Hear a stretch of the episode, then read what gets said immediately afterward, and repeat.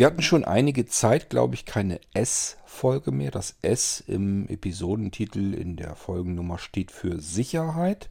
Und mir fällt was ein zum Thema S, weil ich kürzlich ein paar Ereignisse hatte, über die ich euch mal was erzählen kann. Es geht zum einen um Ransomware. Da hat der eine oder andere von euch bestimmt schon mal was von gehört. Ansonsten erkläre ich euch, was da passiert. Und ähm, es geht um Anti-Spam oder beziehungsweise um Spam allgemein, wie man dem, äh, ja, wie man dem beikommen kann, wie man ihn vielleicht sogar fast schon loswerden kann. Das ist mir scheinbar ganz gut gelungen. Ich habe das jetzt schon seit ein paar Wochen in der jeweiligen Einstellung und das gefällt mir ganz gut. Darüber möchte ich euch hier im Irgendwasser mal was erzählen. Musik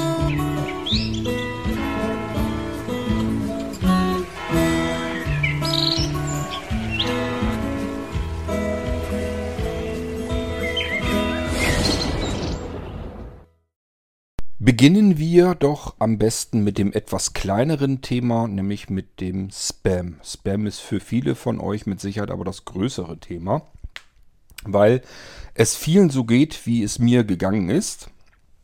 Man benutzt ja seine E-Mail-Adressen nicht nur sehr, sehr heimlich, sondern auch sehr öffentlich, sehr offiziell. Ähm, und ich habe natürlich auch entsprechend mit irrsinnig vielen Menschen Kontakt da draußen ständig immer wieder äh, vor allen Dingen, wenn man das über den Verlauf vieler Jahre sieht, möchte ich gar nicht wissen, wie viel das eigentlich ist, was da unterm Strich zusammenkommt. Und wie dem auch immer so ist, ähm, hat man seine E-Mail-Adresse natürlich auch hier und da im Internet verewigt. Sei es nun, weil man in irgendwelchen Foren plötzlich auftaucht oder aber weil äh, man selbst irgendwie auf irgendwelchen Webseiten seine E-Mail-Adresse mal als Kontaktmöglichkeit hinterlegt hat. Was auch immer. Es gibt jedenfalls diese E-Mail-Adressen natürlich auch offiziell. Und wenn es nur als Weiterleitung ist, das heißt, ich habe zum Beispiel irgendwo eine Mailingliste, ähm, für die ich als Owner eingetragen bin, die ich also betreue, sei es nun moderativ oder administrativ. Und diese Mails, die an diese Owner-Adresse gehen, die werden dann eben weitergeleitet zu meinem normalen Postfach und verstopfen mir auf diesen Umweg dann eben alles. Ich hatte immer die letzten Jahre ein mal sehr gravierendes, massives Spam-Programm. Das ging, äh, Programm, Spam-Problem. Das ging also so weit, dass wirklich im 2-Minuten-Takt oder 3-Minuten-Takt oder 5-Minuten-Takt, je nachdem, wie oft man seine Postfächer automatisch abrufen lässt, kamen jedenfalls die nächsten Nachrichten herein, die man natürlich nicht haben wollte. Und ich weiß, dass das zwischendurch immer wieder mal vielen von euch so geht und es gibt auch nicht so richtig gute ähm, Anti-Spam-Systeme, die das vernünftig in den Griff bekommen. Man muss auch immer sagen, je besser ein Spam-System, ein Anti-Spam-System das in den Griff bekommt, desto höher die Wahrscheinlichkeit, dass Mails dabei verschütt gehen, die man eigentlich hätte haben wollen. Das ist immer dieses ähm, Spiel mit den Möglichkeiten. Stellt es euch auch wirklich vor, wie, na, wie so eine Wippe beispielsweise, wo wir den ausgeglichensten Balanceakt in der Mitte haben und wir können natürlich weiter nach rechts und weiter nach links, aber desto höher ist eben die Wahrscheinlichkeit, dass entweder zu viel Spam reinkommt, wenn wir den Spam-Filter zu ähm, weit, ungedr äh, weit ungedrosselt lassen oder aber, ähm, dass eben E-Mails nicht durchkommen, weil sie zu schnell als Spam mit ähm, erkannt werden, aber kein Spam sind. Und äh, ja, dann fehlen eben wichtige Informationen. Stellt euch jetzt mal so was Wichtiges vor, wie ihr habt jetzt irgendwo ein Login, braucht das jetzt ganz dringend, beispielsweise bei irgendeiner App oder so. Ähm, habt das Passwort vielleicht vergessen und wollt euch einfach das Passwort resetten. So, und das, was da natürlich auf dann Webseiten oder in einer App natürlich im Hintergrund arbeitet, sind natürlich Automatisierungen. Das sind irgendwelche Skripte, die dann einen neuen Zugang schicken oder ein neues Passwort generieren oder was auch immer. Und diese Automatisierungen, diese Skripte sind natürlich auch viel eher nochmal unter Spam-Verdacht, können die geraten, als wenn jetzt irgendein Mensch sein E-Mail-Programm nimmt und da ganz normale E-Mails schreibt. Also das kann auch mal nach hinten losgehen, dass man eine ganz spezielle, bestimmte Mail wirklich dringend und wichtigerweise bräuchte. Beispielsweise eben, ich habe mein Passwort vergessen und ja, wie komme ich jetzt an ein neues? Das bleibt ständig im Spam äh, stecken. Und wenn man mit Spam, Spam-Filtern so arbeitet, dass die Dinger das löschen, dann ist es halt auch wirklich weg. So hätte man vielleicht nochmal im Spam-Ordner bei sich im E-Mail-Postfach schauen können, wenn die dort einfach als Spam markiert in diesem Ordner gelandet wäre. Aber wenn man radikal vorgeht und sagt, ich will auch keinen Spam-Ordner haben, weil was nützen mir äh, 50.000 E-Mails in einem Spam-Ordner, wenn ich die jetzt auch noch alle durchkontrollieren muss, dann hätte ich sie auch im Eingang lassen können. So geht mir das zum Beispiel auch. Das heißt, auch ich habe meinen Spam-Filter so eingestellt, dass er radikal cool macht und alles löscht, was ihm irgendwie seltsam vorkommt.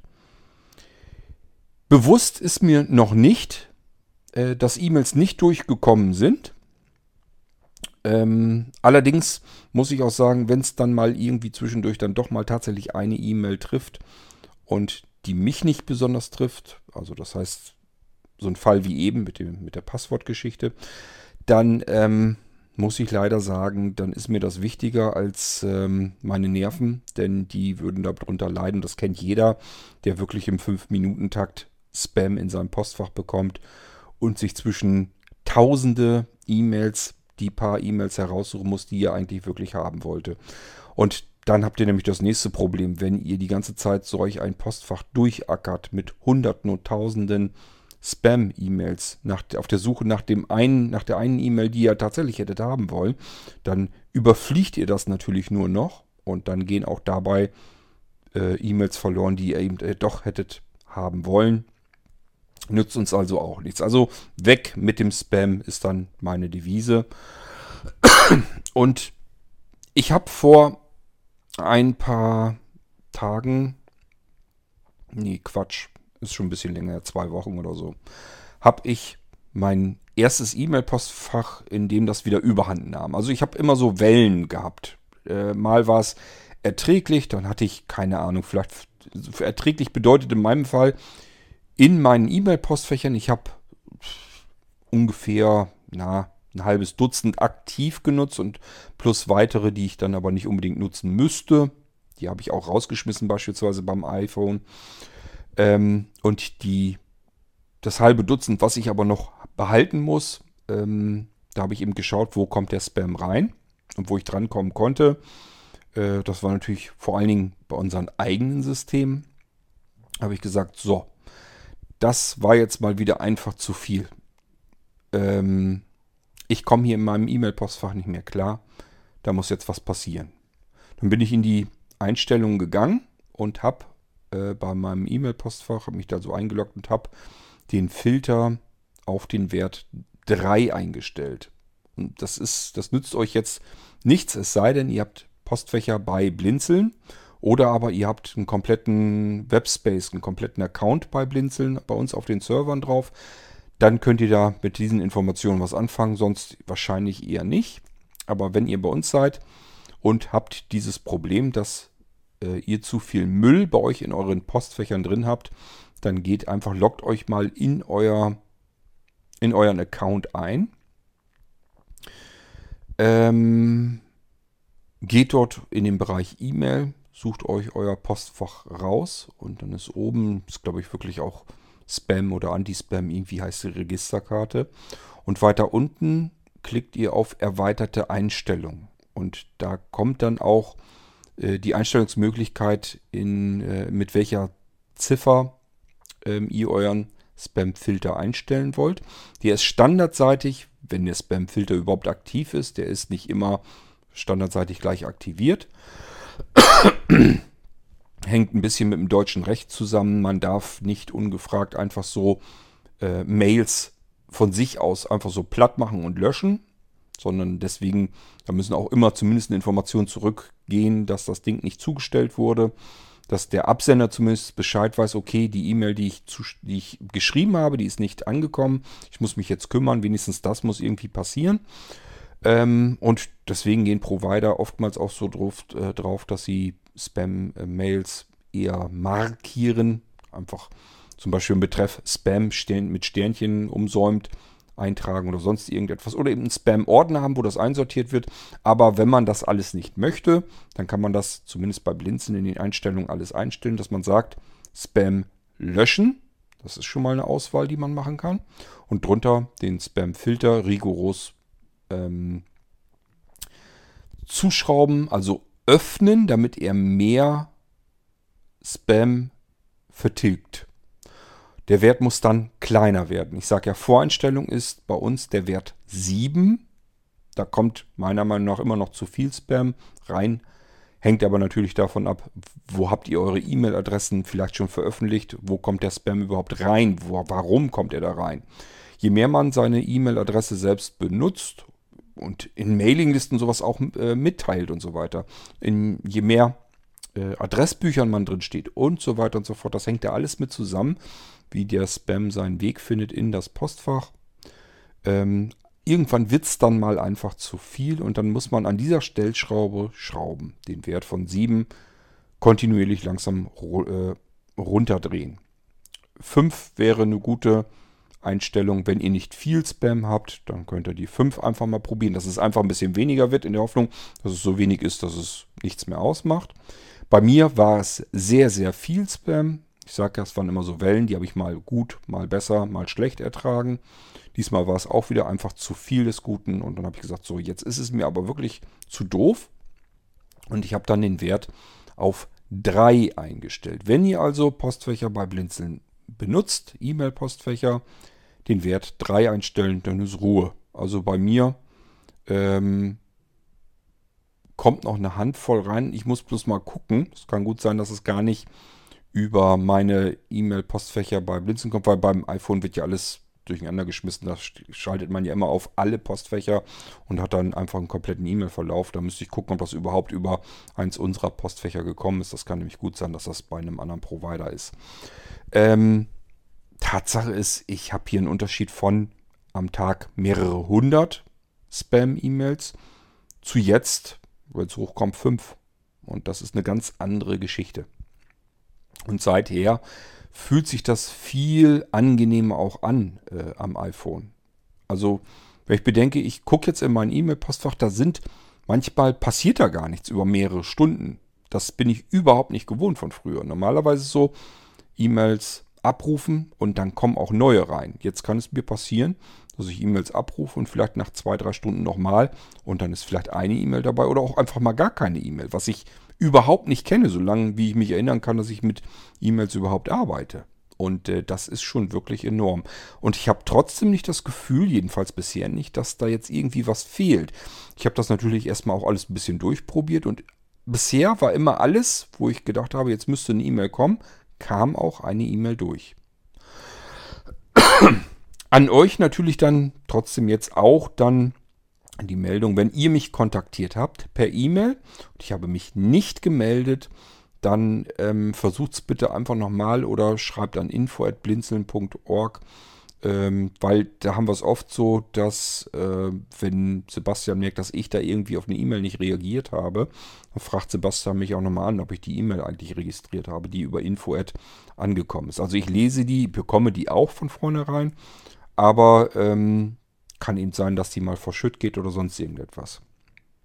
Ansonsten bin ich ja per WhatsApp auch gut zu erreichen, wer mich darüber erreichen möchte. Das ist die 0177 40 99 111, kann man sich, glaube ich, ganz gut merken.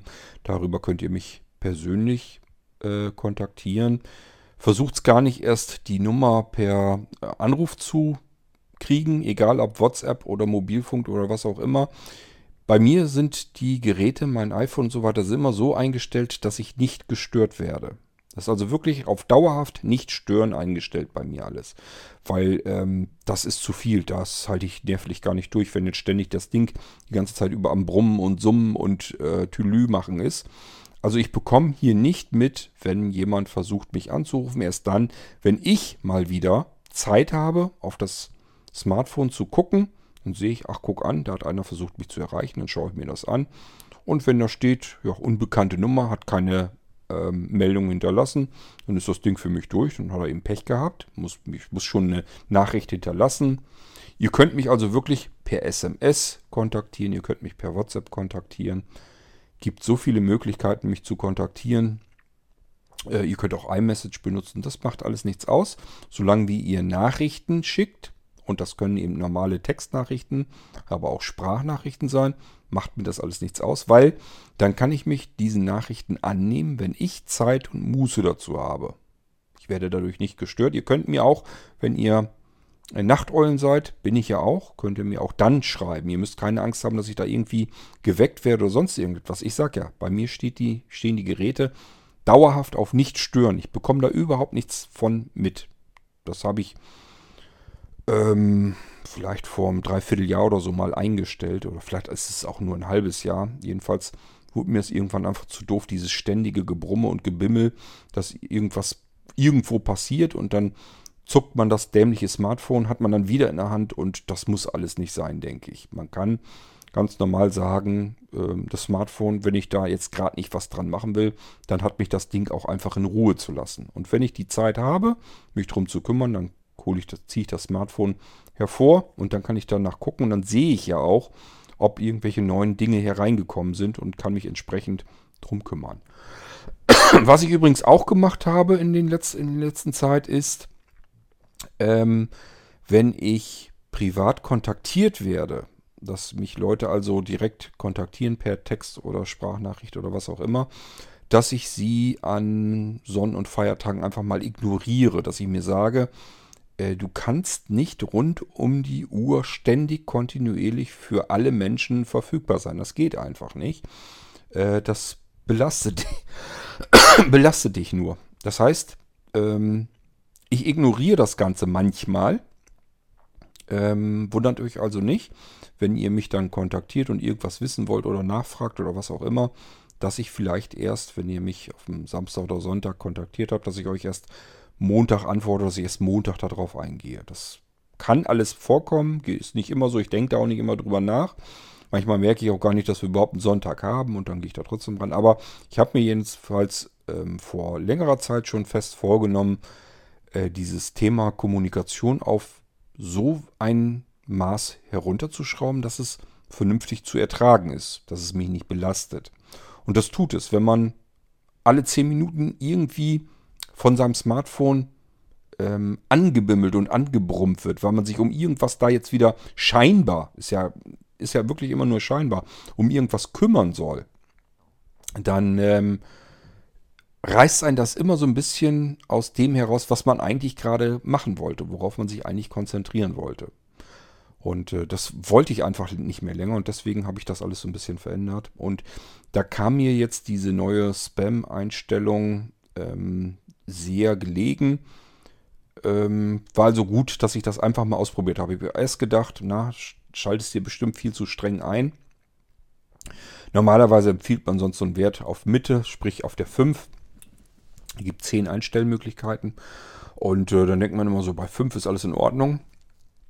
Ist es aber nicht, kommt immer noch viel zu viel Kram bei mir rein und dann habe ich es einfach auf 3 geschaltet. Und seither fühlt sich mein E-Mail-Postfach an wie zur Ursprungszeiten, als dieses Thema Spam noch gar kein Thema war. Also es ist wirklich ähm, sehr faszinierend anzusehen, dass ein E-Mail-Postfach auch wieder ganz normal funktionieren kann, so wie es eigentlich sein sollte. Dass man die E-Mails, die man haben will, die kommen durch und die E-Mails, die man nicht haben will, bleiben außen vor, werden gelöscht, kriegt man gar nichts mehr von mit. So will man das eigentlich ja haben und das scheint in meinem Fall so zu sein. So, das war das Thema rund um E-Mails, Spam und so weiter. Wenn ihr bei einem anderen Provider seid, schaut mal nach, ob ihr da irgendwelche Einstellungsmöglichkeiten habt. Stellt euch das Ganze einfach ein bisschen strammer ein. Ich hatte auch bei uns im Team gleich nachgefragt, weil irgendeiner mal gerade ein bisschen Zeit hat, dann soll er sich um das E-Mail-Postfach meines Vaters kümmern. Der hat das Problem nämlich auch immer gehabt, dass er irrsinnig viel Spam hat. Und er hat an seinem iPhone tatsächlich die ganzen E-Mails immer weggewischt, also gelöscht. Wo ich ihm gesagt habe, Mensch, lass den Scheiß drin im Postfach scroll darüber, such dir die E-Mail raus, die du dir anschauen willst und den Rest lässt du da drin. Der hat immer Angst, dass er sich damit sein Smartphone verstopft. Wenn man da nicht so den Bezug zu hat, zu Daten und wie viel Platz verbraucht eigentlich so etwas? Dann denkt man immer, wenn, jetzt, wenn ich jetzt die ganzen E-Mails auf meinem Postfach habe, dann verstopft er mir entweder das Postfach oder das komplette Smartphone und irgendwann geht vielleicht nichts mehr. E-Mails verbrauchen prinzipiell, jedenfalls in eurem Maße, überhaupt keinen Platz. Das könnt ihr alles im Postfach drin lassen, interessiert keine Sau.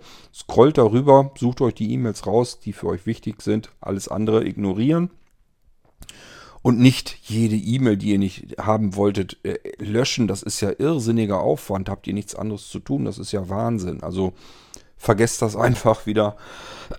Kümmert euch da nicht weiter drum. Und wenn ihr effektiv was machen wollt, dann dreht lieber, schraubt lieber an eurem äh, Spam-Filter herum, dass das irgendwie runtergedreht wird. Und ähm, ich habe das bei uns im Team, wie gesagt, bei meinem bei dem Postfach meines Vaters auch gemacht und habe gesagt, schaltet ihm das auch mal auf 3, der hat das Problem auch. Ja, ich werde ihn demnächst sehen und dann frage ich mal, ob das was gebracht hat. Der wird wahrscheinlich total erstaunt und überrascht sein, warum er kein Spam mehr in seinen Postfächern drin hat. Es sei denn, der hat auch noch verschiedene andere Provider mit drin. Müssen wir mal gucken, ob man da auch was machen kann. Ähm, dass er darüber vielleicht noch Spam kriegt. Aber normalerweise, also wenn ich das hier nicht kriege, bei den Spam-Ausmaßen, die ich hier teilweise hatte, dann äh, weiß ich auch nicht, dann dürfte es bei anderen Leuten eigentlich mindestens genauso gut funktionieren. Gut, Thema Spam erledigt. Jetzt gehen wir zum Thema Ransomware. Ransomware, was ist das überhaupt? Ähm, das ist so ziemlich der, der fieseste aller Schädlinge, die man auf dem Computer haben kann. Das ist mir selbst auch erst gerade wieder bewusst. Natürlich kenne ich Ransomware, ich weiß auch, was das tut, was es macht. Ich hatte davon noch nie einen Schädling bei mir auf den Rechnern drauf und deswegen, ja, sag mal, mit Dingen, mit denen man selbst nicht konfrontiert wird, ähm, die nimmt man ja gar nicht so richtig für sich an, für sich wahr. Man denkt ja immer, egal was es ist, um was es geht, auch wenn das irgendwelche Unfälle sind oder sowas, man denkt ja immer, äh, warum sollte ausgerechnet mir das passieren?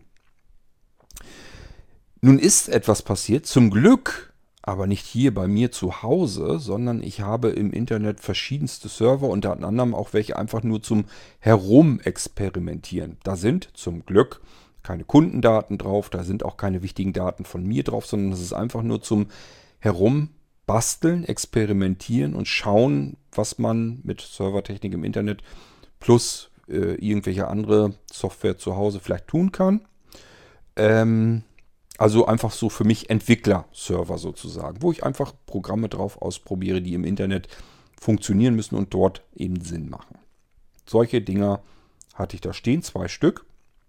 Und der eine davon, äh, den wollte ich mir gerade noch ein bisschen weiter pfiffig machen. Das heißt, ich wollte da neue Sachen drauf ähm, einrichten, installieren. Habe ich auch gemacht, weil ich das erst gar nicht richtig mitgekriegt habe. Und dann dachte ich so, auf dem Desktop ist irgendwie eine Datei in Großbuchstaben, steht da was drunter sehe. Das ist ja nicht so doll, dass ich bei jedem Symbol sofort sehe, was steht da denn drunter. Das muss ich mir vergrößern, vergrößern, den jeweiligen Ausschnitt.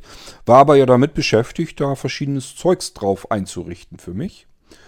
Und äh, habe dann plötzlich diese Datei dann doch gesehen und dachte, was ist das überhaupt? Guck mir das vergrößert an. Und dann stand da schon your, also in Englisch alles, ähm, all your data was ähm, encrypted oder irgendwie sowas. Also zu, zu Deutsch, alle deine Daten auf diesem Berechner sind verschlüsselt. .txt ist eine TXT-Datei. Dann dachte ich, ach, guck an. Hat, haben die, hat irgendeiner hier tatsächlich auf, es auf den Server geschafft? Server so weit wohlgemerkt ist ein ganz normales Windows 10 drauf gewesen. Habe ich ein ganz normales Windows 10 drauf installiert und auch nicht sonderlich verriegelt, sondern so im Standard gelassen, wie Microsoft das ausliefert und installiert. Also ich habe jetzt Normalerweise sollte man das so machen, wenn man Windows 10 ins Internet installiert, dann muss man eigentlich zusehen, dass man alle Ports, die man nicht benötigt, dicht macht. Alle Programme, die keinen Zugriff brauchen ins Internet, ähm, deaktiviert. Dass die also wirklich, ich sag mal, dass man immer nur das öffnet, was man wirklich benötigt im Internet. Was wirklich an Funktionen drauf ist, das muss zugreifbar sein. Alles andere muss man dicht machen. Sonst im Internet hat man wesentlich mehr Angriffsfläche als bei den Sachen zu Hause. Da kommen wir gleich noch vielleicht drauf zu sprechen, warum das überhaupt so ist. Jedenfalls hatte ich nun ähm, diese Meldung, diese Textdatei. Und neugierig, wie ich ja nun mal bin, ich war mit VNC auf dem Server drauf und diese VNC-Konsole ist auch nicht direkt der VNC, ähm, schaltet sie nicht auf dem VNC-Server auf dem ähm, Server, sondern das ist nochmal so eine externe Geschichte, die über das, ähm, über das Rechenzentrum stattfindet. Ähm, also ich war nicht direkt auf dem Server, sondern sozusagen auf einem anderen Computer, der dann sich das Bild und die Eingabegeräte und so weiter von meinem Server sozusagen geholt hat, sodass es da auch da keine direkte Datenverbindung gab, sondern ich konnte nur sehen, was ist auf meinem Server los und konnte dann eben ihn darüber auch bedienen. VNC habe ich euch schon mal erklärt, so arbeite ich hier immer, so richte ich ähm, Computer ein für andere und auch meine eigenen und ich programmiere, ich mache alles mit der VNC-Geschichte und so habe ich mich eben auch entsprechend auf meinen Server drauf geschaltet. So, wie gesagt, zum Glück nur so ein Experimentierding, deswegen auch nicht großartig drum gekümmert. Es sollte ja keine Servertätigkeit übernehmen, sondern es sollte ein Standard Windows 10 drauf sein. Darum ging es mir eigentlich. Der läuft schon seit sechs Jahren und der läuft auch seit sechs, ich glaube seit, also seit fünf oder sechs Jahren. Und der lief auch ganz gut immer so durch, war auch nie ein Problem da drauf. Immer wenn ich ihn zwischendurch mal brauchte, habe ich mich draufgeschaltet, ein bisschen rumgebastelt und dann wieder verlassen und dann lief der mal wieder eine Weile äh, vor sich hin, wurde dann nicht wirklich benutzt. Ja, und wie gesagt, diesmal wollte ich auch wieder ein bisschen was ausprobieren, ein bisschen was basteln. Habe ich dann auch gemacht. Leider äh, habe ich zu spät erst diese Datei gesehen, denn sonst hätte ich mir das ganze Gebastel nämlich sparen können. Und das wären immerhin, ich glaube, zwei oder drei Stunden, bis bevor ich überhaupt gemerkt habe, bin ja die ganze Zeit am Einrichten, Installieren und Basteln. Das hätte sie dir schenken können, weil dieser Rechner wurde angegriffen und ist dementsprechend auch ja, verseucht. Braucht man gar nicht mehr weiter drauf zu arbeiten. Den kann man bloß noch platt machen. So, ähm, ich habe also dann diese Nachricht gesehen, diese Textdatei habe ich mir natürlich angeschaut, durchgelesen. Da sind dann zwei E-Mail-Adressen drin. Falls die eine mal gesperrt wird, äh, hätte man ihn über die zweite E-Mail-Adresse erreichen können. Man sollte ihm also eine E-Mail schicken und es waren Tipps darauf, was man jetzt alles nicht versuchen sollte. Beispielsweise die Dateien irgendwie selbst zu entschlüsseln. Da gäbe es sowieso keine Chance. Und vor allen Dingen die Dateinamen nicht umbenennen, weil dann würde es auch mit dem Schlüssel, äh, den man sich natürlich teuer erkaufen kann, auch nicht mehr funktionieren. Die Dateinamen müssen also so bleiben, wie sie sind. Man kann sich dann die Dateien ja mal näher angucken, was passiert. Die Dateinamen bleiben im Original. Das heißt, wenn wir zum Beispiel eine test.txt hätten, würde sie weiterhin test.txt heißen. Allerdings dahinter nochmal mit Punkt, was weiß ich, 4, 7z, x, 3, Ausrufezeichen, 5, 2 und so weiter. Also irgend so Kauderwelsch dahinter. Das ist dann sozusagen, ja, der, ähm,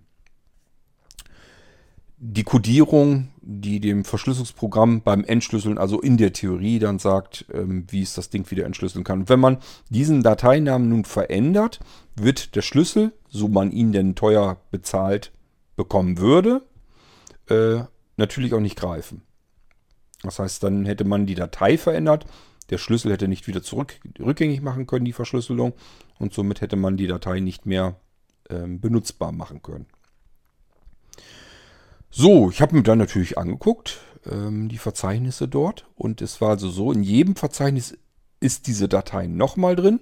Und in jedem Verzeichnis sind diese Dateien tatsächlich auch verschlüsselt gewesen. Bis auf bestimmte Sachen. Das System soll ja weiter funktionieren. Wir sollen ja auch schließlich diese Datei in Ruhe lesen können und Tipps holen können und so weiter. Also man kann ganz normal weiter mit diesem Windows arbeiten. Es verhält sich ganz normal. Nur, dass eben alles, was er da irgendwie finden und kriegen konnte, eben mit einem Schlag verschlüsselt war. Und das ist genau das Spiel, was Ransomware macht. Es schaut nach, welche Dateien tun am meisten weh. Ähm, da nimmt man nicht hauptsächlich Programmdateien. Programme kann man meistens wieder ersetzen, wiederherstellen, sich irgendwo wieder runterladen, sondern man schnappt sich natürlich die Dateien, die wehtun, sprich alles, was man so an Dokumenten finden kann, an Fotos, Bilder, Video. Also alles das, was man wahrscheinlich eher nicht wiederherstellen kann. Ich denke nur an die guten alten Familienalben, die man vielleicht mit der Digitalkamera mal aufgenommen hat. Ähm, oder Familienvideos, die man aufgezeichnet hat. Die wären dann alle verschlüsselt. also der, die Ganoven, denen kommt es natürlich darauf an, einem möglichst viel Schmerzen beizubiegen, damit man eigentlich fast keine andere Wahl mehr hat, als es zumindest zu versuchen, dem Kerl Geld in die Hand zu drücken und ähm, die Dateien wieder zu dekodieren. Also Prozede ist, glaube ich, klar. Verzeichnisse, überall Dateien, die verschlüsselt sind. Und überall in den Verzeichnissen und auf dem Desktop eine Infodatei. Immer nur dieselbe natürlich. Es funktioniert natürlich alles automatisch und auch in einer Geschwindigkeit, wo man auch gar nicht großartig dazwischen grätschen kann. Wenn dieser Angreifer also erstmal auf dem eigenen Computer ist, dann hat er alle Möglichkeiten, überall dorthin zu kommen, wo man selbst als Anwender eben auch hinkommt. Und das ist auch das große Problem an der Sache. Denn ich hatte jetzt, wie gesagt, den Fall auf einem Computer, auf dem denkbar ähm, unwichtigsten Computer, den ich überhaupt insgesamt so zur Verfügung stellen hätte können für dieses Experiment. Das heißt, da tat es mir jetzt ausnahmsweise wirklich nicht weh. Ich, das Einzige, was ich verloren habe, ist eben Zeit. Das ist alles. Aber es ist keine einzige Datei dadurch verloren gegangen, ähm, die irgendwie von Interesse oder wichtig gewesen wäre. Alles, was da drauf war, war Banane. Uninteressant, unwichtig. Konnte ich also Rechner ausschalten, den Server und ähm, neu installieren und fertig ist der Lack. Beziehungsweise, weil er eben schon so alt ist, fünf, sechs Jahre, habe ich ihn gleich ge gekündigt, habe also gleich im Rechenzentrum gesagt, hier nicht mehr verlängern das Ding, ich brauche den nicht mehr und werde den auch jetzt nicht mehr benutzen. Wir haben neue Server angemietet, nehme ich mir einen von den neuen Servern, habe neuere Technik und kann lieber die dann wieder neu installieren, als wenn ich mich über diesen alten lahmen Server dann hermache. So, das war also Glück im Unglück. Nur, wenn einem das so begegnet, dann macht man sich natürlich auch wieder Gedanken. Dieses, ja, Ransomware könnte man mal auf einem Rechner haben. Das ist ein Gedanke, den man erstmal so begehen muss. Und ich hoffe, das ist mein Ziel mit dieser Episode hier im Irgendwasser, dass ihr jetzt euch mitdenkt. Also, dass ihr einfach jetzt mal kurz eben drüber nachdenkt, dass euch das jederzeit auch so, genau so passieren kann. Egal, was ihr denkt, was ihr glaubt, ob ihr da sicher seid oder sonst irgendwas. Sicherheit ist immer erstmal nur ein Gefühl. Wenn ein Loch bei euch im System bekannt wird oder unbekannt ist, nur der Angreifer kennt es bisher, das heißt, es wurde auch noch nicht gestopft, bedeutet auch, ihr seid vielleicht richtig vorbildlich und sagt, ich habe hier doppelt Antivirensoftware installiert. Ich habe hier jedes Update, was neu kommt, habe ich installiert. Scheiß der Hund drauf. Wenn das Loch noch nicht genügend bekannt ist und dieser Angreifer es mit als erstes entdeckt hat, und das ist nun mal in der Szene so, dass die Löcher dort als erstes bekannt werden, wo die Angreifer eben Löcher suchen. Löcher im System, in Betriebssystemen werden ja nicht einfach so bekannt. Es ist nicht so, dass Microsoft ständig bei Windows schaut und sagt, ach sieh da, da ist ja noch ein Loch, das machen wir dicht, sondern das ist dann schon irgendwo ausgenutzt worden. Und dann versucht man eben herauszufinden, wie ist der Angreifer eigentlich reingekommen. Und das Loch kann man dann stopfen. Und wenn dieser Angreifer bei euch reingekommen ist, weil er bei euch eben in eurem System dieses Loch als erstes entdeckt hat, dann ist der Angriff auf eurem Rechner drauf, egal was immer ihr für Vorsichtsmaßnahmen getroffen habt. So. Und bei Ransomware, das macht man sich nicht so richtig bewusst. Ich habe eingangs erzählt, das gehört mit Sicherheit zu den fiesesten aller Schädlinge. Weil ihr habt nicht mehr ganz viele Möglichkeiten. Wenn der bei euch gewütet hat, sind eure Dateien verschlüsselt. Die sind jetzt also faktisch futsch. Und das Problem ist ja, dass wir unsere Computer gerne dazu benutzen, um auf die verschiedenen Speicherorte, wo wir unsere Daten abspeichern, eben auch zugreifen zu können. Bedeutet, wenn ich hier an zu Hause denke, natürlich ähm, habe ich meine Daten mehrfach abgesichert. Beispielsweise auf einem Plattentower, das ist belüftet. Da sind acht Festplatten drin, jeweils 4 Terabyte. da sind alle Daten einmal drauf. Dann habe ich ein NAS hier, äh, Network Attached Storage, also ein Speicher im Netzwerk, ist ein Gerät, das für sich alleine steht. Auch dort sind 8 mal 4 Terabyte Festplatten eingebaut. Und auch dort sind alle Dateien einfach nochmal drauf.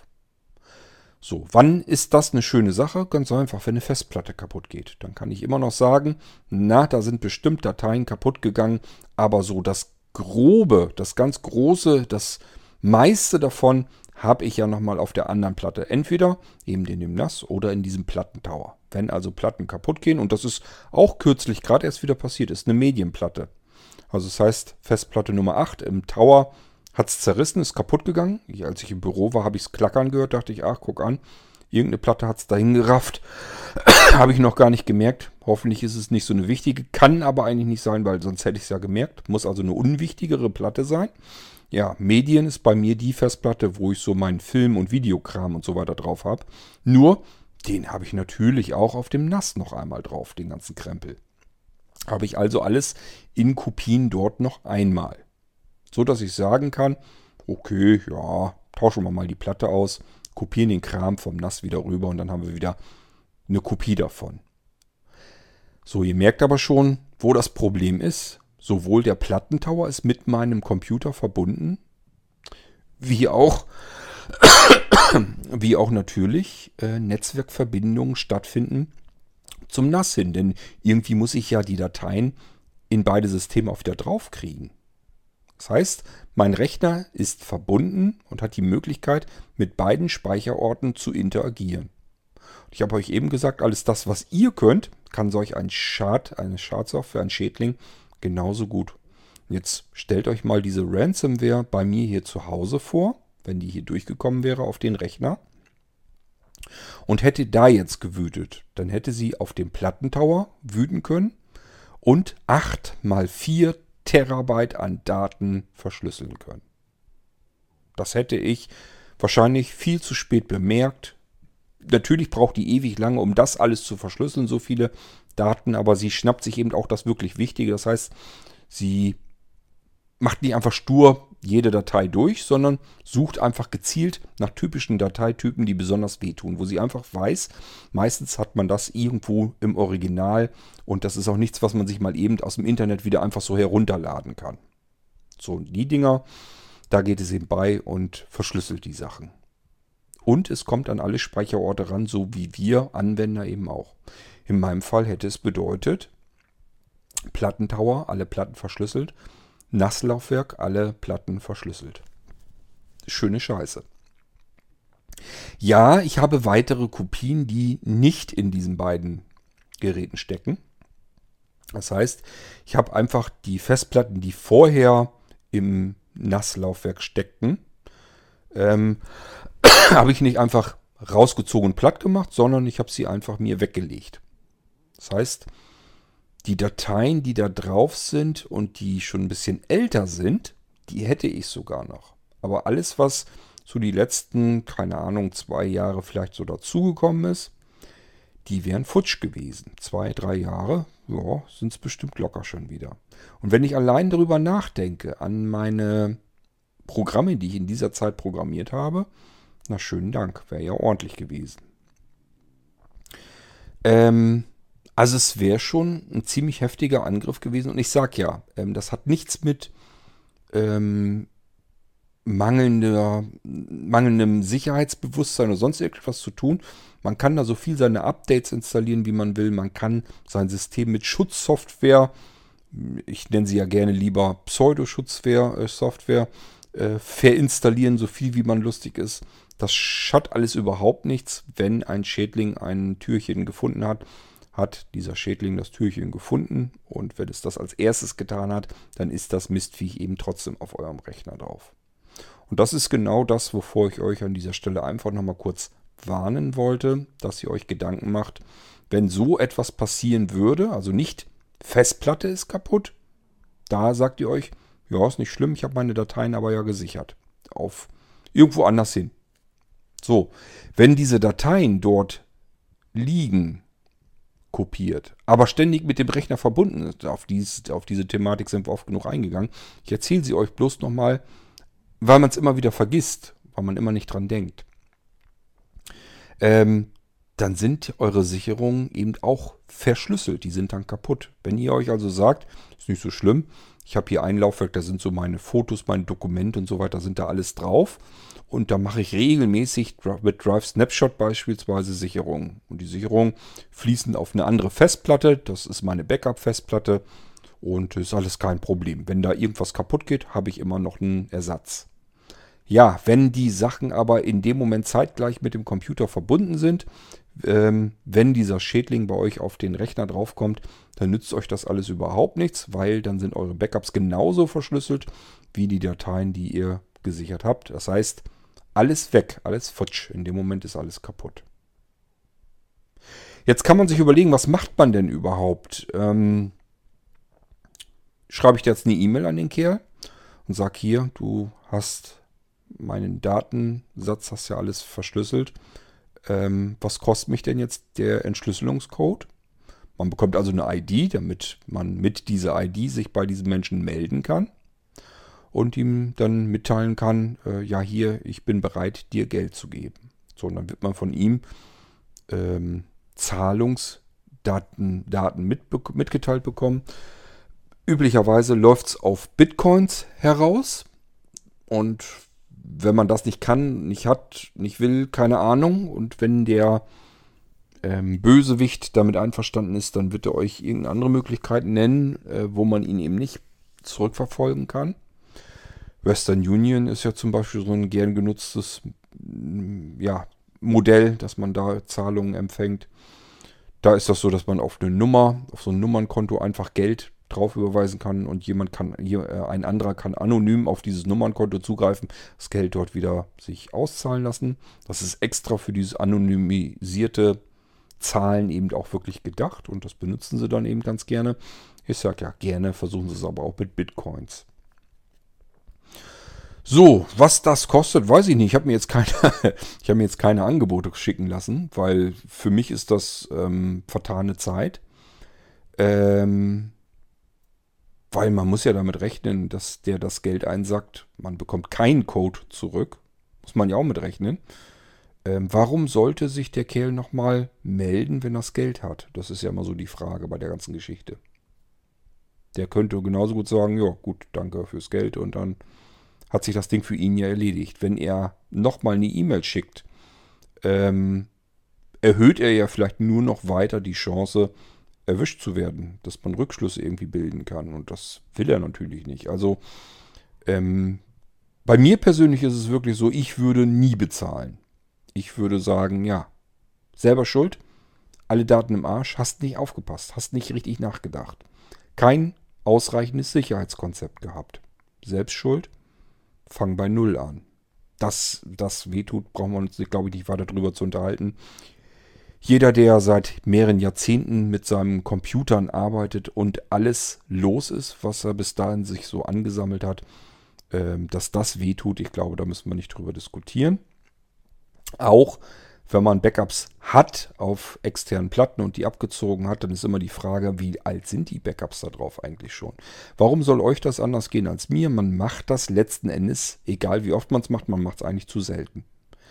Es wird immer passieren, dass bei Datenverlust einem immer irgendwie so ein bisschen was wehtut, dass man mal gerade zufällig Glück hat und sagt, oh, ich habe gestern Abend habe ich ein Backup gemacht, heute äh, Nachmittag habe ich ähm, ja, so ein Schädling eben drauf, ähm, der mir alles verschlüsselt hat. Die Chancen sind gering. Und selbst wenn, dann wäre ich mir noch nicht mal sicher, ob das der Schädling selbst nicht bereits im Backup mit drin ist. Das heißt, wenn ich irgendwie dann die Backups komplett wieder, äh, wieder herstelle, samt System und allem drum und dran, könnte es gut sein, dass der Schädling da im Hintergrund schon irgendwo drin ist. Denn die sind natürlich auch nicht ganz doof, sondern oftmals sind sie auch so programmiert, dass sie auf die Systeme gebracht werden. Da schlummern sie dann eine Weile und irgendwann nach Zeit X, dann springen sie erst an. Und das machen sie genau deswegen, damit man einfach sagt, ja, ich bin noch nicht bescheuert und bezahle. Ich habe ja noch Backups von letzter Woche, von letzten Monat. Die muss ich ja nur wiederherstellen. Und man wird feststellen, es bringt einem überhaupt nichts, weil der Schadcode da bereits drin war. Den hat man dann schon im System drin. Also ähm, die Entwickler solcher Schadsoftware ähm, versuchen immer so ein bisschen auszubalancieren. Ganz zu lange dürfen sie nicht warten inaktiv auf den Rechnern, weil ganz klar, irgendwann kommen vielleicht auch ähm, Updates für den äh, Virenscan und so weiter und dann werden die Schad Schädlinge vielleicht doch noch aufgespürt und vernichtet. Das will man natürlich nicht haben. Aber man möchte natürlich auch so ein bisschen abwarten, damit ähm, die Backups, den, den eigentlichen Schadcode mit absichern, sodass man das Ganze wieder herstellt. Nützt einem nichts, weil es dann trotzdem wieder äh, ausgeführt wird, das ganze Ding. Ähm, ja, was bleibt eigentlich? Also bei mir kann ich euch nur sagen, wie ich es jetzt ähm, wieder gemacht habe. Ich habe mir einfach ähm, eine neue Dockingstation gekauft, so eine Multi-Festplatten-Dockingstation. Also ich bin mittlerweile immer mehr davon abgekommen, dass ich meine Festplatten immer in einen Tower extra einbauen muss. Ich habe mir also eine Dockingstation gekauft, da kann ich die Festplatten einfach so reinstecken. Thema erledigt, ist mit USB 3.0 am Rechner dran. Und äh, der kopiert im Moment munter vom Plattentower rüber. Und zwar die Festplatten, die mir wichtig sind. Und äh, wo ich also die Daten immer wieder mal benötige. So, und wenn das durch ist, wenn ich die Daten, die ich brauche, auf die neuen Festplatten in dieser Dockingstation rüberkopiert habe, dann werde ich den Tower abschalten.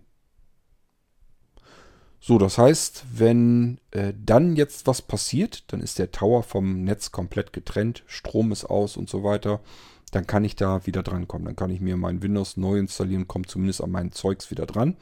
Auch wenn er mir zum Beispiel das NAS-Laufwerk ähm, verschlüsselt hätte und auch wenn er mir die Platten in meinem Dock verschlüsselt hätte, hätte ich immer noch immerhin 8x4 Terabyte Festplatten, die sind alle relativ gut voll.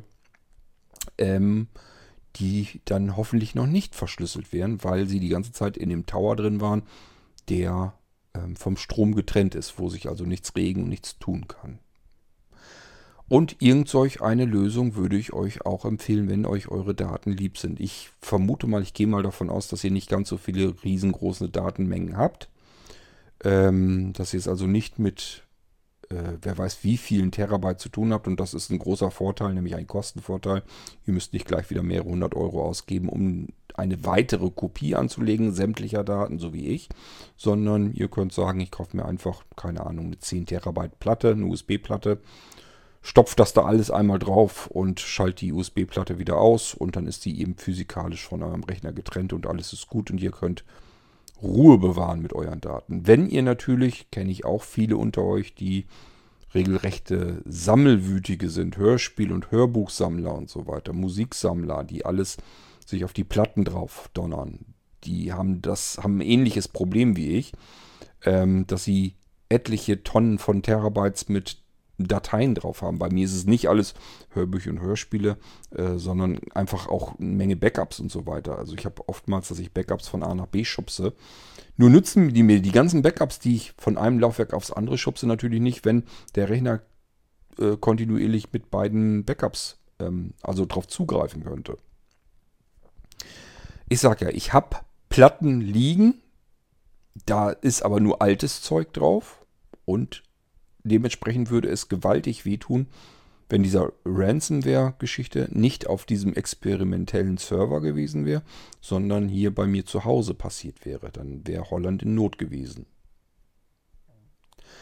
Das wäre echt heftig gewesen und deswegen hatte ich so einen kleinen Denkzettel eigentlich mal wie. Das war vielleicht ganz gut, dass mir das passiert ist auf dem Server, weil ich dann wieder so einen kleinen Denkzettel hätte. Ach scheiße, wäre dir das jetzt zu Hause passiert? Katastrophe. Ähm, du hättest alte Platten gehabt und die neuen Platten, da wäre alles Zeugs drauf verschlüsselt gewesen. Ja, dann hättest du hier nochmal was auf einem Stick gehabt, also auf so einem USSD-Stick. Und da hättest du nochmal was gehabt. Also man hätte so manches Zeugs wieder zusammensuchen können. Aber nichtsdestotrotz wäre zu viel dabei kaputt gegangen. Zu viel kaputt gewesen. Und deswegen ganz schnell Docking gekauft. Da passen vier große Platten rein. Da sind jetzt ähm, 8er und 6 Terabyte Platten drin. Und ähm, ja, jetzt wird das ganze Zeugs einmal rüber kopiert. Dann wird der Ser Server, also der Tower, wird stillgelegt, ausgeschaltet. Und dann muss ich bloß gucken, dass ich so zwischendurch einfach mal wieder überlege, dass ich ähm, Sicherungen erstelle. Man kann eben nichts anderes machen als sichern, sichern, sichern, sichern und die Sicherung wirklich physikalisch komplett von allem trennen. Ähm, und die wichtigsten Sachen, es gibt ja wirklich Dateien und das ist zum Glück nicht so dieses, diese Dateimengen, sondern ähm, ich denke gerade so, ich sag ja, Fotos, ähm, Dokumente, die man irgendwann mal geschrieben hat, wo viel Arbeit drin steckt, viel Zeit drin steckt. Das ist zum Glück ja nicht das Zeug, was Tonnen von Terabyte an Platz wegnimmt, sondern das sind relativ kleine Sachen, die in der Cloud speichern. Das ist ja das, was ich euch auch immer wieder sage, auch wenn manch einer von euch sagt, Cloud ist mir alles zu unsicher, da irgendwo im Internet, keine Ahnung, was sie damit machen. Ja, verschlüsseln. Verschlüsseln und dann in die Cloud damit. Scheißegal. Passiert nichts mit. ähm, bei Blinzeln-System ist es drin. Also ihr könnt da einfach sagen, verschlüsseln. Ähm, könnt da ein Passwort vergeben. Es reicht aber auch schon, wenn ihr nur sagt verschlüsseln und das dann in die Cloud schiebt, dann ist es mit dem Computer verschlüsselt worden. Nur, dass ihr einfach eine Sicherung nochmal irgendwo in irgendeinem Speicher habt, der nicht zu Hause ist. Alles, was ihr so einscannt an wichtigen Dokumenten. Vielleicht habt ihr das auch so, dass ihr so einen Personalausweis mal einscannt, Reisepass, Geburtsurkunde, was man so hat, was wichtige Dokumente sind, die, wenn zum Beispiel mal die ganze Bude abfackelt, dann eben extrem wichtig sind. Und ähm, wenn die Bude am Brennen ist, ihr davon aufwacht, dann werdet ihr sicherlich nicht als erstes im Kopf haben, wo habe ich meinen Personalausweis, wo ist der Reisepass, wo ist die Geburtsurkunde, wo ist das Familienfotoalbum und sowas alles, sondern dann geht es meistens darum, ähm, vielleicht noch eine Hose anzuziehen und dann fluchtartig das Haus zu verlassen.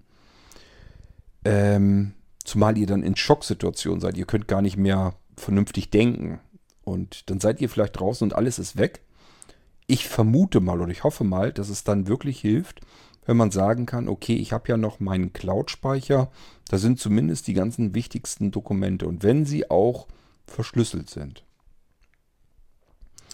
Ähm, für den Fall übrigens würde ich nicht bei Blinzeln-Geräten nicht die Hardware-Verschlüsselung nehmen, also dass das gekoppelt wird an den Rechner, weil der kann bei einem Brand, bei einem Hausbrand oder Wohnungsbrand ja auch mit vernichtet sein. Und dann nützt euch das auch wieder nichts, weil ihr an den Schlüssel da nicht drankommt. Der Schlüssel war der Rechner, sondern für den Fall eben einfach mal wirklich ein Passwort, äh, ein sicheres Passwort äh, eintippen und das auf die Weise verschlüsseln. So, dann rein damit in die Cloud, dass es hochgepumpt wird, irgendwo außerhalb eures Hauses gespeichert wird, wo alle eure wichtigen Sachen drin sind. Und wenn ihr äh, den amerikanischen ähm, Anbietern nicht so sehr vertraut. Es gibt auch genug deutsche Lösungen mit deutschen Servern, ähm, wo ihr auch Speicher im Internet bekommen könnt. Und ihr könnt auch genauso gut einfach nur einen Webspace, also euren eigenen Webspeicher anmieten, mit dem ihr tun und lassen könnt, was ihr wollt. Dann könnt ihr es eben darauf packen. Da hat üblicherweise eben auch keiner was drauf zu suchen. Auch hier Empfehlung ist immer generell, wenn ihr auf irgendwas speichert, was nicht bei euch zu Hause ist, immer verschlüsseln. Das ist aber wirklich heute kein, kein Problem und auch kein Zeit- und Arbeitsaufwand mehr. Ich sage ja, bei Blinzeln-System habe ich es euch nun wirklich so einfach wie möglich gemacht. Da kann man wirklich sagen, verschlüsseln, dann wählt man ein Verzeichnis oder eine Datei aus. Dann kommt schon die Passworteingabe und da tippt man eben sicheres Passwort ein zack, fertig ist das Ding verschlüsselt. Und dann brauchen wir bloß noch die den verschlüsselten Container ist dann eine Datei, die dann ist. Das ist diese verschlüsselte Datei dann eben. Die schubst man dann einmal eben in den Cloud-Speicher und das Ding ist erledigt. Das einfach mal ab und an mit den wichtigsten Dateien tun. Üblicherweise Fotos und Dokumente und Texte, Zugänge und sowas alles. Gut, ähm, ja, das wollte ich euch bloß nochmal erzählt haben. Ransomware fiese Geschichte, weil das Aas eben guckt, an was kann es alles rankommen. Es wühlt sich überall durch.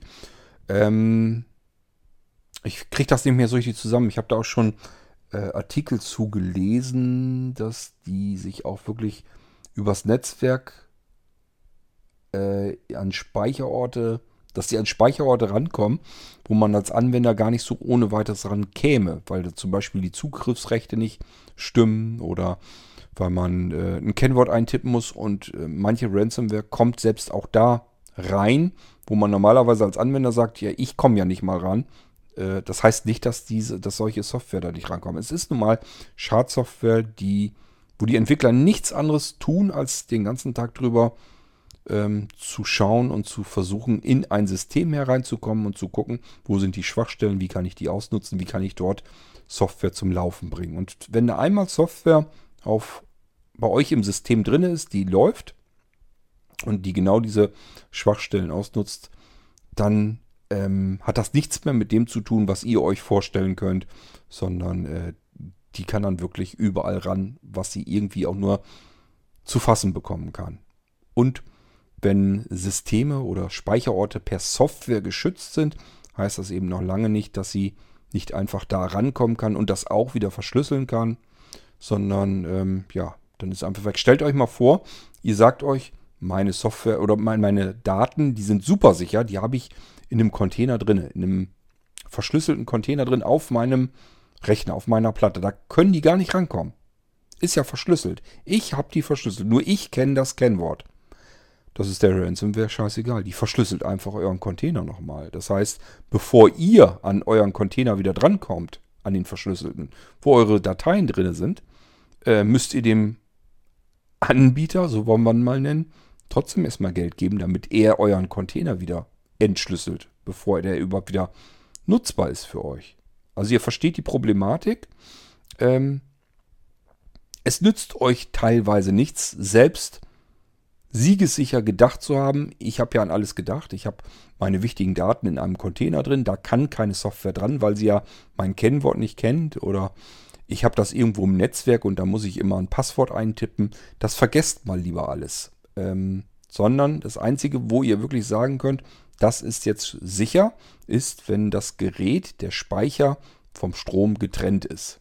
Wenn da wirklich nichts mehr drankommen kann, physikalisch die ganze Geschichte einfach nicht mehr funktionieren kann.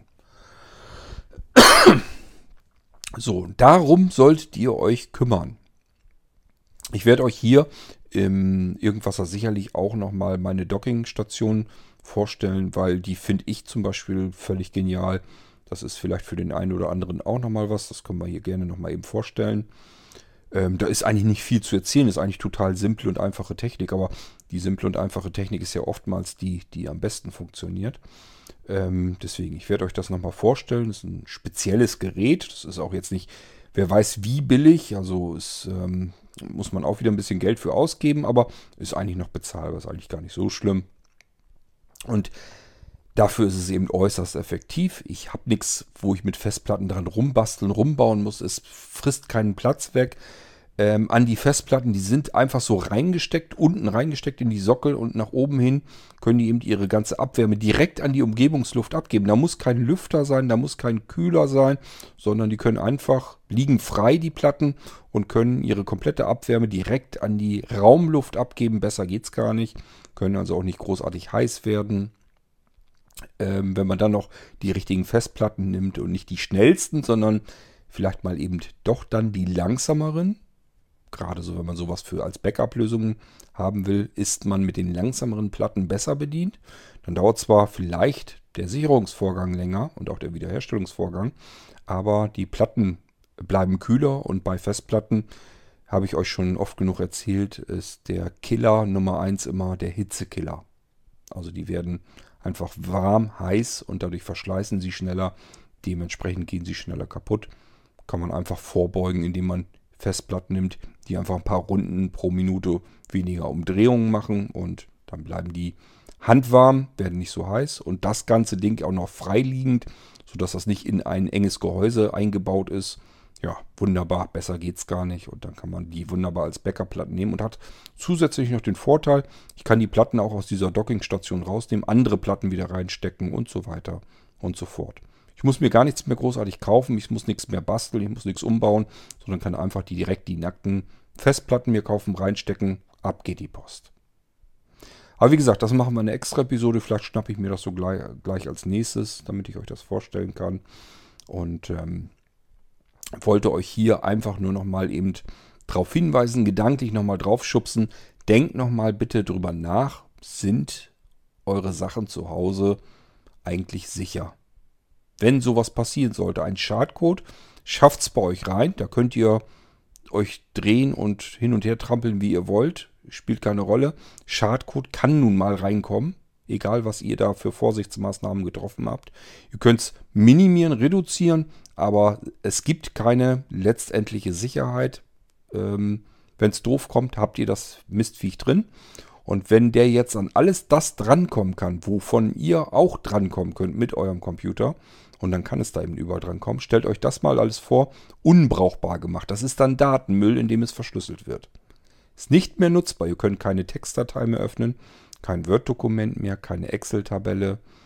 Eure Hörspiele werden nicht mehr abgespielt. Eure Videofilme von irgendeiner Geburtstagfeier sind nicht mehr abspielbar. Ähm, es geht auch an Programme ran, so ist es nicht.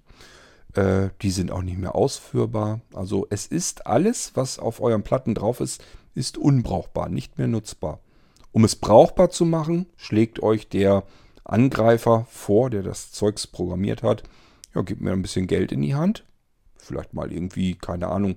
Ich habe keine Ahnung, was sie nehmen. Es wird wahrscheinlich auch sehr unterschiedlich sein. Ich könnte mir vorstellen, dass sie sich das sehr ordentlich bezahlen lassen, dass man eher im Tausenderbereich zugange ist. Und das ist Geld, das muss man auch erstmal übrig haben. Und dann ist ja die Frage, wenn ich das bezahle, kriege ich da eigentlich wirklich den Schlüssel zurück, mit dem ich meinen Datensalat wieder in was in den alten Zustand bekommen kann. Und selbst stellt euch mal vor, ihr habt das dann getan. Ihr habt eure Dateien alle entschlüsselt wieder. Ihr habt also wirklich bezahlt, habt ähm, den Code bekommen. Damit könntet ihr euren ganzen Kram wieder dekodieren. Die Daten sind wieder nutzbar. Ähm, wie kann man jetzt noch sicher sein, dass die eigentliche Schadsoftware damit ihr Werk vollbracht hat. Es kann genauso gut sein, dass sie sagt, ach, ich lege mich wieder schlummern, warten wir mal ein halbes Jahr. Und dann schlägt sie erneut zu. Oder vielleicht macht sie es auch nur zwei Wochen später oder einen Monat später. Geht nochmal dran. Wie soll das dann weitergehen? Wollt ihr nochmal denselben Kerl kontaktieren und wieder Geld überweisen? Oder aber sagt ihr euch, ne, ich bin ja nicht blöd, ich mache ja sofort eine Kopie von dem ganzen Datenkram. Ja, aber was nützt euch das, wenn irgendwo ein Schadcode drin ist und ihr euch nicht 100% sicher sein könnt, wo ist der, wo finde ich den? Wenn ich ihn gefunden habe, habe ich alles gefunden. Ich habe einen Virenscanner drüber laufen lassen. Vielleicht hat er sogar was gefunden, aber war das jetzt der Schadcode? Oder schlummert der noch irgendwo, wo der Virenscanner gar nicht drangekommen ist? Es gibt Schichten in den unterschiedlichen Systemebenen, wo ein äh, Virenscanner auch nicht so ohne weiteres drankommt. Vielleicht war der Schadcode so raffiniert programmiert, dass er sich genau in solch einem Layer, in solch einer Schicht befunden hat, zum Schlummern aufge, äh, dort angesiedelt hat. Und von dort aus macht er sich wieder aktiv, führt sich wieder aus und ähm, rattert jetzt zum nächsten Mal über eure Daten. Und ihr sollt wieder bezahlen. Also das kann eine Dauerschlange werden. Also dieses ich wende mich an den Kerl und bezahle dann halt, damit ich dann meine Daten wenigstens wieder habe, ist meiner Ansicht nach keine gute Idee. Man kann sich selbst nicht sicher sein, dass das wirklich, dass man erstmal überhaupt den Schlüssel bekommt. Und wenn man den Schlüssel hat, kann man sich nicht sicher sein, ob der Schadcode nicht noch drauf ist. Und wenn er da noch drauf ist, kann man sich wiederum nicht sicher sein, ob er da nochmal loslegt und man vielleicht nochmal bezahlen muss. Diese Fatzkes heißt ja nicht, dass das jedes Mal dasselbe ist. Es kann ja auch sein, dass er irgendwo erst ein Loch in das System gerissen hat, worüber andere Schadsoftware auch wieder reinkommen kann. Und auch wenn ihr das System neu installiert, das kann ja auch sein, dass er irgendwo eine Lücke in eurem Router zum Beispiel gefunden hat. Auch Fritzboxen sind nicht super sichere ähm, Computer, die da drin sind. Auch die sind angreifbar. Denk mal an diesen gewaltigen Funktionsumfang, den so eine Fritzbox mittlerweile hat. Da ist, das ist nicht super sicher. Das ist auch das Ding hat Fehler drinne, Löcher drinne. Und wenn man die angreifbar machen kann und von dort aus weiter kann in euer Netzwerk hinein, dann kann auch darüber natürlich Schadsoftware reinkommen. Und dann nützt es euch gar nichts, wenn ihr euren Computer formatiert und neu installiert, wenn die Fritzbox, wenn das Loch da immer noch drin ist und der nächste Schädling drauf kann. Ich hoffe, ihr versteht die Problematik an der Sache. Es gibt nur eine Möglichkeit, eure Dateien zu sichern und das ist, Sicherungskopien zu erstellen und entweder das Original oder die Kopie abzuschalten, physikalisch zu trennen. Plus wichtigste Dateien, die man überhaupt so hat, stark verschlüsseln, in den Container rein verschlüsseln und diese verschlüsselte Containerdatei in einen Cloud-Speicher schmeißen oder in seinen eigenen Webspace oder wohin auch immer, damit man diese Sachen auch dann noch hat, wenn Holland in Not ist. Also wenn wirklich Feuer ausbricht oder sonst irgendetwas. Es muss noch nicht mal sein, dass die ganze Bude abbrennt. Es kann ja sein, dass vielleicht euer Büro anfängt zu schmoren, brennt dann. Feuerwehr ist aber ratzfatz da oder ihr habt einen Feuerlöscher. So, dann sprüht ihr natürlich das Feuer tot. Äh, und in dem Moment ist die ganze Feuchtigkeit in den Computer eingedrungen, in die Platten eingedrungen, hat die Festplatten auch noch mit zerstört. Ähm, Haus ist gerettet, Glück gehabt, Schwein gehabt. Und ähm, aber eure Dateien, die ihr vielleicht irgendwie auf einer Backup-Platte oder so noch drauf hattet, die war im Büro, ja, ist mit abgefackelt. Das sind alles Dinge, die passieren können. Und da könnt ihr euch vor schützen, vor absichern. Und das ist das Einzige, was ich euch hier in diesem Irgendwas auch nochmal ein bisschen nahe bringen wollte. Einfach so ein bisschen aufzeigen, was passieren kann und dass die Chancen eben nicht gering sind, sondern das kann passieren.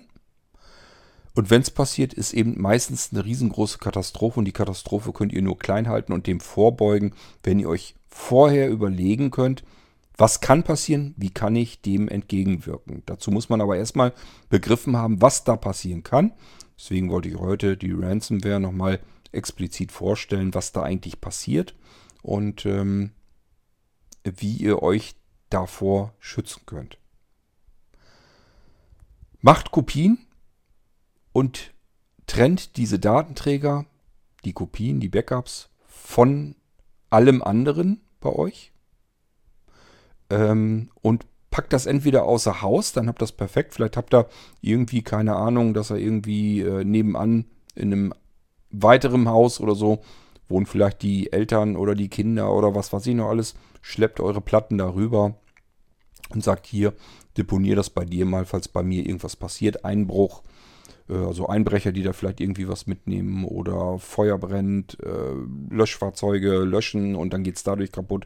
Was auch immer alles passieren kann. Ähm, elektrischer Schlag, das heißt Blitzeinschlag, ähm, geht über die Stromleitung, geht über die Verbindungsleitung. Ihr hattet vielleicht die Festplatte, die USB-Festplatte mit euren Sicherungen zwar ausgeschaltet, war aber noch per USB-Kabel mit eurem Computer verbunden. Nützt dann natürlich auch wieder nichts, weil der Blitz eventuell genau sich die Leitung geschnappt hat, rüber auf die Platte und hat dort die Platte zersemmelt. Ähm, Habe ich alles schon mitbekommen, alles gesehen. Die Chancen sind da und da müsst ihr euch vor schützen, indem ihr sagt, Kopien anlegen und diese Kopien physikalisch von allem trennen. Gut, ähm, ich hoffe, ich konnte dazu beitragen, dass der ein oder andere einfach nur noch mal kurz drüber nachdenkt, was wäre eigentlich bei mir, wenn das passieren würde. Also Ransomware, Schädling, ist bei mir auf den Computer gegangen und ist am Hintergrund, ohne dass ich es merke, dabei gegangen und fängt an, meine ganzen Dateien zu verschlüsseln. Überall, wo er rankommen kann. Überall, wo dieser Computer irgendwie mit vernetzt ist. Und wenn es nur über Bande ist, dass der irgendwie über den Router geht, über den Router ist ein anderer Rechner irgendwo wieder mit dran, aber ist vielleicht gar kein direkter Zugriff, aber trotzdem kann, konnte das irgendwie Schwachstellen beim Router und beim Rechner ausnutzen. Also man kann gar nicht so doof denken, wie es dann kommen kann. Und das müsst ihr einfach mit mal kurz einkalkulieren und euch überlegen, bin ich davor eigentlich gewappnet? Wenn das hier bei mir passieren würde, ähm, könnte dann hier äh, eine Katastrophe passieren oder bin ich saved, bin ich gesichert? Wenn ihr euch schon etwas überlegt habt, habt Kopien, dann denkt mal drüber nach, wann habt ihr zum letzten Mal Sicherung erstellt.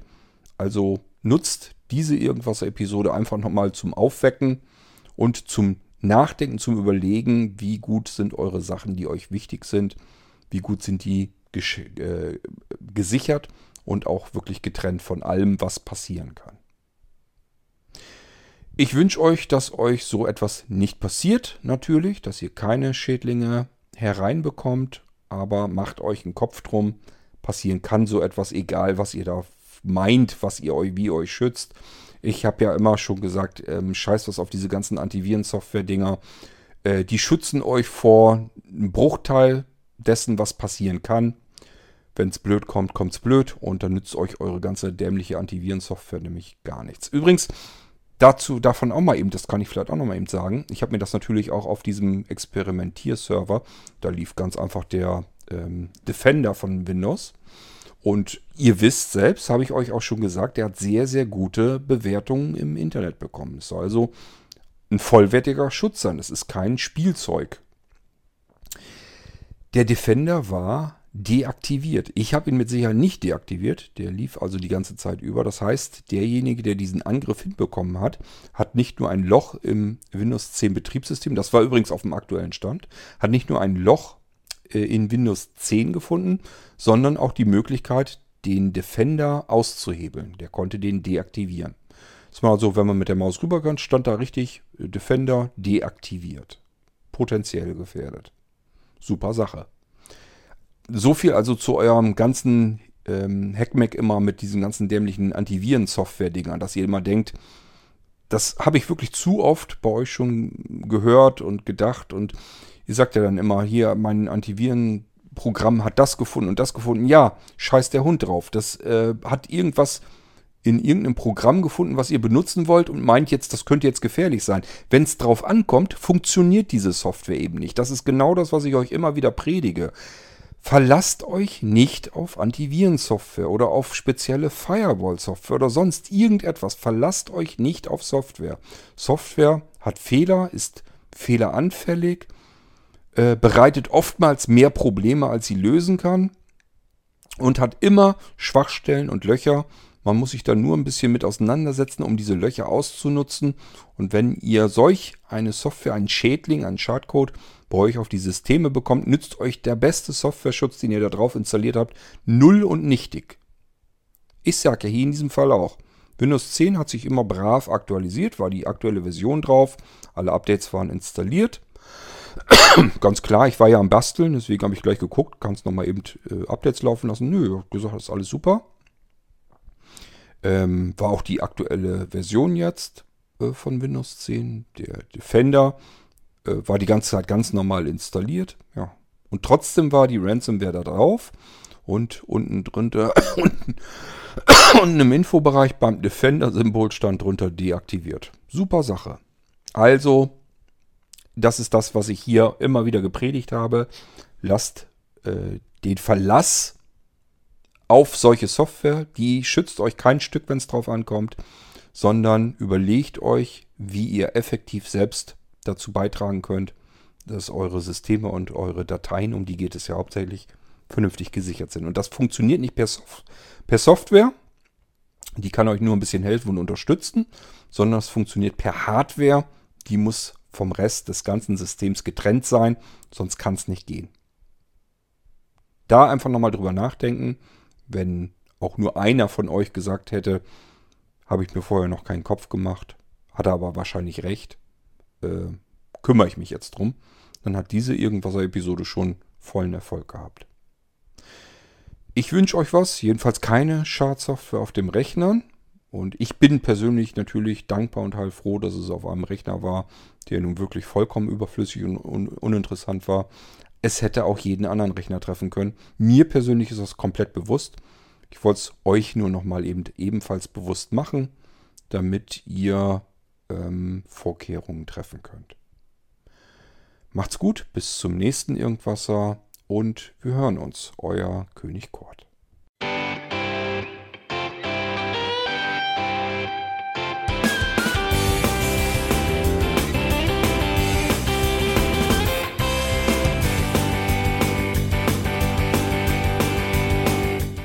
Das war Irgendwasser von Blinzeln. Wenn du uns kontaktieren möchtest, dann kannst du das gerne tun per E-Mail an podcast.blinzeln.org oder über unser Kontaktformular www.blinzeln.org. Blinzeln schreibt man in unserem Fall immer mit einem D in der Mitte. Wenn du möchtest, kannst du uns sehr gerne auch einen Audiobeitrag auf unseren Podcast Anrufbeantworter sprechen. Der hat in Deutschland die Telefonnummer 05165 439 461. Und wenn du uns aus dem Ausland anrufen möchtest, dann ersetze einfach die erste 0 gegen die 0049 für Deutschland. Wir bedanken uns für dein Interesse und freuen uns schon darauf, wenn du auch beim nächsten Mal wieder mit dabei bist.